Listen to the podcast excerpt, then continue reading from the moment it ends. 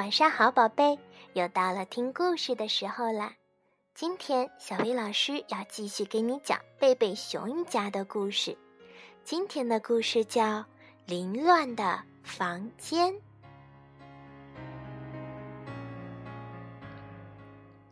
贝贝熊家的树屋门前有一条金色的土路，通往熊王国的深处。从外面看，树屋非常整洁，收拾得井井有条。花坛里开满了红色、黄色、蓝色的郁金香，门窗、楼梯都刚刷过油漆，整洁一新。草坪修剪得整整齐齐，菜园里的杂草也拔得干干净净，就连挂在树屋上的鸟巢也被修剪得漂漂亮亮。咱们走到树屋里面看看，嗯，树屋里也是干干净净、整整齐齐的呢。照片挂得端端正正，钢琴一尘不染，厨房光洁照人，就连地下室也收拾得利利索索。收拾地下室可不是件轻松的事儿呢，不信你来试试。的确。贝贝熊家的树屋是干净整洁的，但是有一个地方除外，你们猜是哪儿？就是小熊哥哥和小熊妹妹的房间，这儿简直乱极了。房间里到处都扔着、堆着、挂着、贴着乱七八糟的东西，一片狼藉。一个拼了一半的智力拼图躺在房间的一个角落里，上面布满了灰尘。哎呀，还有蜘蛛网呢！而小熊哥哥的一堆恐龙模型堆在另一个角落里，小熊妹妹的玩具扔得到处都是，还有孩子们的大储存柜，上面写着一行字：“打开橱柜，危险自负。”天哪！要打开可得小心点儿，一不小心里面的东西砸出来，就会把你弄倒呢。小熊哥哥和小熊妹妹并不是天生就脏乱差的，他们也想把房间收拾整齐，他们也整理床铺，但是大部分时间却乱七八糟的。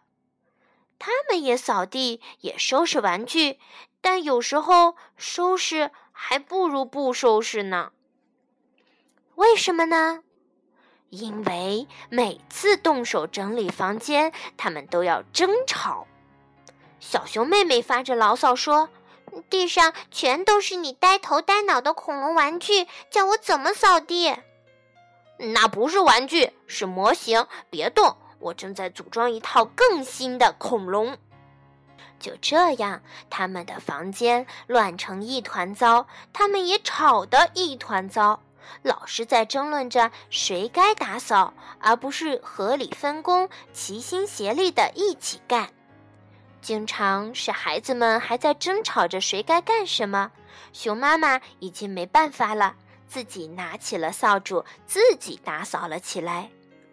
熊妈妈还经常替他们收拾玩具。哦，他最头疼的事儿就是把玩具捡起来再放好，乱糟糟的情况越来越严重了。有一天收拾着，熊妈妈感到腰有点疼，接着他又踩到了小熊哥哥坐飞机用的胶水儿。哦，他实在是受不了这乱糟糟的房间了。总之，熊妈妈发脾气了。他拿着一个大纸箱，怒气冲冲地闯进了孩子们的房间。他要干什么呢？他把地上的玩具全部都扔到了大箱子里，说着：“来，把这些垃圾全扔了。”垃圾！熊哥哥和熊妹妹惊恐地看着熊妈妈把他们的东西一件一件地扔进了箱子里。我的玩具熊不是垃圾。我的鸟巢也不是垃圾。叫喊声很大，连爸爸也听见了。爸爸急忙跑上了楼，朝着那间乱糟糟、闹哄哄的房间一看，不用多想，他就知道发生了什么事儿了。安静！熊爸爸的喊声使熊妈妈和孩子们安静了下来。他立刻在这儿召开了家庭会议。这个房间越来越乱了，再也没有比这更乱的地方了。这不公平，对爸爸妈妈不公平，因为我们还有很多其他的事要操心。对你们也不公平。因为在这样乱糟糟的房间里，你们也不能玩的开心。可是妈妈把我所有的东西都扔进了箱子，连我的玩具熊也扔了，还有我的东西，我的恐龙。箱子，对，最好咱们准备好多好多的箱子。我可以给你们做一个大箱子，来放你们的大玩具。然后再做许多小箱子，收集你们的东西和模型。那能做一块板子吗？上面有钉子和洞，能挂很多很多东西的。一块钉板，好主意。这个房间需要重新布置一下了。是要重新布置一下了，还要多定几条规矩。多打扫，少争吵，不要把东西乱扔，免得落上灰尘，还有蜘蛛网。熊爸爸说干就干，立刻动手做了一个漂亮的大箱子和一块大钉板。孩子们和熊妈妈把玩具、书、游戏、智力拼图分了类，放进了不同的盒子里，再把这些盒子整整齐齐地摆进橱柜。每个盒子上都清清楚楚地贴上标签。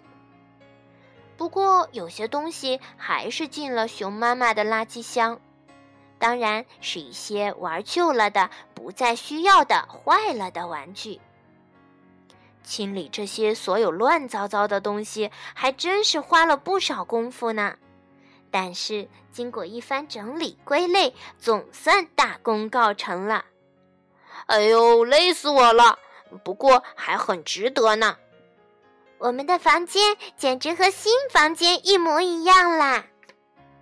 孩子们说的对，熊爸爸说的也对。住在一个干净、整洁、井井有条的房间里，能够让人更加的愉快，更加的舒服。现在你们可以放心的打开小熊家的大橱柜门啦。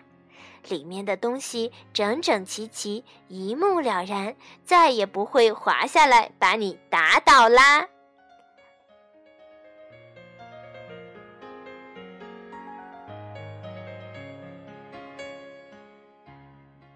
嗯，整理房间也是一件让人心情愉快的事呢。